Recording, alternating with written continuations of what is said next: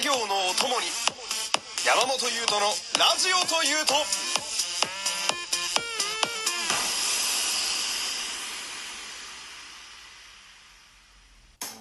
山本優斗のラジオというと第31回よろしくお願いします。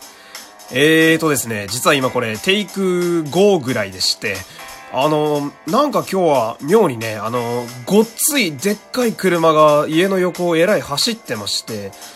近くでね、マッドマックスの撮影でもあんのかなっていう、そんな日なんですけれども、あの、26回ね、26回の放送が、あの、ラジオトークさんの公式のおすすめトークというところで、あの、ピックアップされてたらしくって、ありがとうございます。なんかあの妙にここだけ再生回数が伸びるなと思ったら、そういうわけだったんだって思ったんですけど、あの すげえ申し訳なく、で、まあ、何かというと、その、その26回のタイトルがですね、あの、まあ、ラジオの作家さんの笑い声っていいよねみたいな感じのタイトルだったんですよ。で、あの、肝心の中身がね、その 作家さんの笑い声の話をしてるのが、後半の2分半しかないっていう、あの、もうほとんど詐欺ですよね。あの、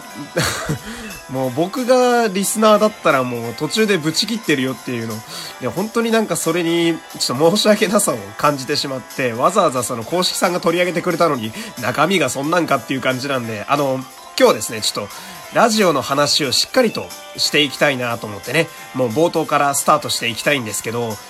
今日はですね、あのー、定期的にやってるおすすめラジオ紹介というのを今日もやりたくて、あのー、 Creepy Nuts のオールナイトニッポンゼロという番組を今日は紹介していきたいんですよ。で、こちらの番組はですね、えー、火曜日の、えー、深夜25時からやってる番組です。まあ昔で言うオールナイトニッポンの2部の枠の番組ですね。で、ちょうど星野源さんの後なんです。で、この Creepy Nuts というものがね、まあ何者なのかという話なんですけど、まあ彼らはアーティストです。なので、まあ今のオールナイトニッポンの火曜日はね、えー、星野源からの Creepy Nuts という、まあ勢いのあるアーティストが連続するわけですけれども、まあね、あの、このラジオは、このオールナイトニッポンゼロのこのラジオはですね、あの、まあ今、一番勢いがあるアーティストのラジオと言っても過言ではないんじゃないかなと、そんな番組になってます。っていうのも、まあ、まず Creepy Nuts が、えー、R 指定という、まあ、ラッパーと、えー、DJ 松永という、まあ、そのまま DJ の、まあ、二人組によるね、ヒップホップユニットなんですけど、まあ、彼らはですね、あのー、まあ、年齢としては僕と近い30手前ぐらいなんですけど、まあ、結成がね、結構前で、で、まあ、ブレイクするまでが長かったので、まあ、実は苦労しているという、まあ、そんなあの、エピソードなんかもよく話してくれるんですけれど、まあ、この、実は二人結構すごい組み合わせでしてね。まあ、知ってる方は知ってる、まあ、有名な話ですけれど、まず、あの、先に紹介したラッパーの R 指定という方がね、あの、まあ、フリースタイルダンジョンという、あの、まあ、ラップの一種、ヒップホップのあの、ジャンルの一種で、まあ、その場で即興で、アドリブで、あの、出てきた言葉でラップをするという。もうこれが正直ね、あの、ま、僕ヒップホップ結構好きなんですけど、できるだけでも、あの、化け物じみた脳みそがあって、かつその、自分の中での引き出しが大量にあるって、もうこれだけで正直尊敬の領域ではあるんですけど、このフリースタイルダンジョンという、まあそのフリースタイルの大会というかバトルみたいな、あの番組でですね、えー、3回日本一を取っているという、3連覇してしまっているのが、その R 指定なんですよ。で、R 指定はですね、ちょっとあまりにも強すぎて、今ではあの、殿堂入りみたいな枠でラスボスというポジションに君臨してて、あの、まあ、フリースタイルダンジョンで勝ち上がってきたやつが最後に戦うのが R 指定っていう、なかなか勝てないんですけどね。まあ、これだけでも、あの、凄さが伝わるかなと思うんですけど、その相方のね、えー、DJ 松永っていう、これもかなりすごくて、まあまだ29歳ぐらいだったと思うんですけれども、この松永さんはですね、えー、まあ DJ としてはあの、世界一の腕前を持ってまして、あのー、ですね、えー、DMC、ワールド DJ チャンピオンシップという。まあ、あの、DJ の世界大会、簡単に言うと。まあ、あの、DJ とか、まあ、ターンテーブリストとかトラックメーカーって言われる方々が、あの、まあ、バトルするには一番名誉のある、そんな大会なんですけど、あの、去年それで優勝しちゃって、しかも世界大会で。なので彼は名実ともに世界一の DJ なわけですよ。で、この二人がね、組んでるということは、まあ日本一ラッパーと世界一の DJ が組んでる、そんなユニットですよ。で、彼らがね、まあどんな感じで話してくれるのかというとね、まあ、ノリはね、あの、とても嬉しいことに、もうザ深夜ラジオという、あの、よく言うじゃないですか、あの、高校生の部室みたいなノリみたいな。もうそのまんまあれなんですよね。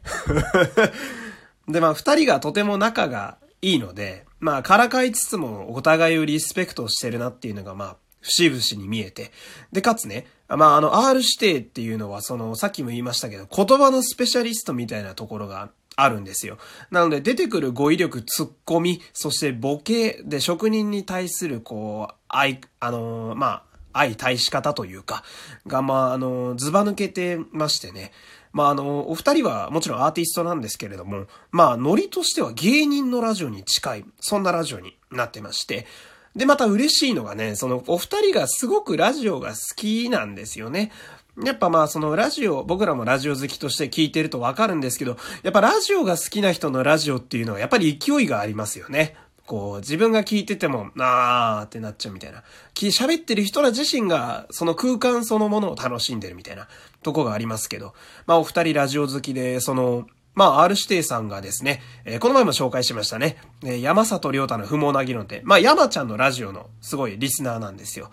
で、松永さんがですね、まあ、講師ともに、あのー、まあ、交流があるんですが、オードリーのオールナイトニッポンのね、えー、リスナーでして、まあ、リトルトゥースなんですね、かなりの。で、あの、まあ、若林さんもラップとか好きなんで、あの、松永とよく飲んでるみたいな話を、あの、よくしてくれますけれども、まあ、その二人が喋ってるんで、あの、間違いないと。でね、もう一つ保証しておくと、その作家さんが、えー、三四郎のオールナイトニッポンを担当してる福田さんという方で、あのまあ、あの、おふざけのノリが完璧なんですよ。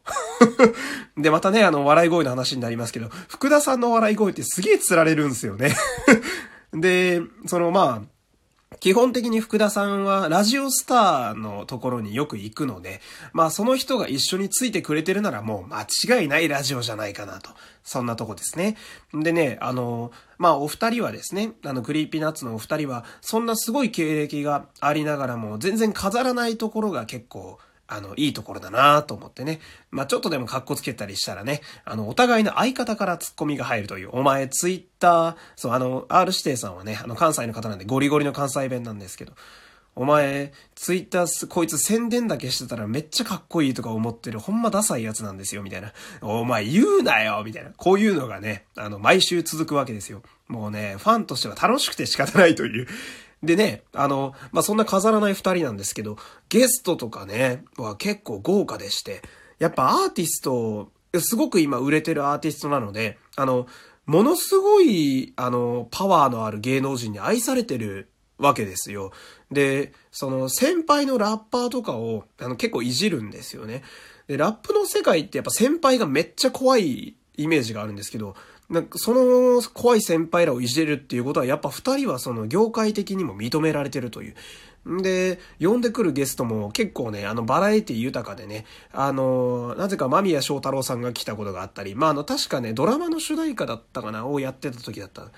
で、あの、ラッパーだと日本語ラップの頂点、開祖であるジブラさんを呼んだりとか、あと、あのー歌丸さんね、あの、ライムスターの歌丸さんを、あの、歌わせるためだけに呼んだりとかね、大先輩なんですけどね、その道の師匠のはずなんですけど、あとは、まあ、流行りに乗れるので、あの、ヒプノシスマイクの声優陣を呼んでた時は僕はびっくりしましたね。まあ、木村昴さんとね、岩崎良太さんはまだ若手だと思うんですけど、あの、黒田隆也さんっていうとてもベテランの大御所の方を深夜に生放送で呼ぶっていう、あ、出てくれるんやって思いましたけど、まあそんな感じでね、あの、いろんなところと交流があるので、あの、ゲストがね、予想しづらいのがね、すごく楽しいとこなんですよ。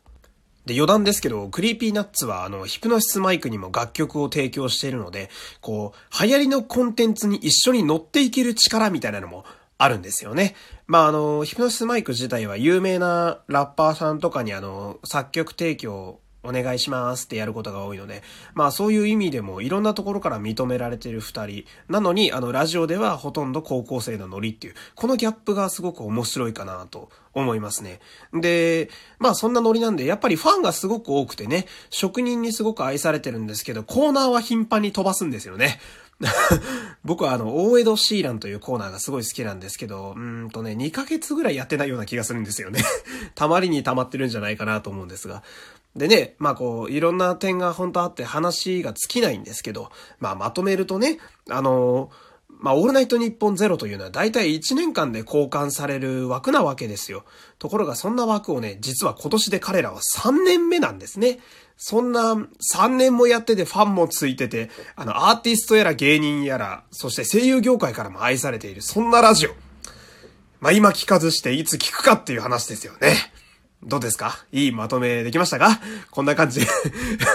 またね、このラジオ紹介相変わらずちょっと楽しくて、私自身が楽しくて仕方ないので、またぜひ次もちょっと準備しておきたいので、ぜひともその時にはまたお付き合いよろしくお願いします。山本優斗でした。また明日もよろしくお願いします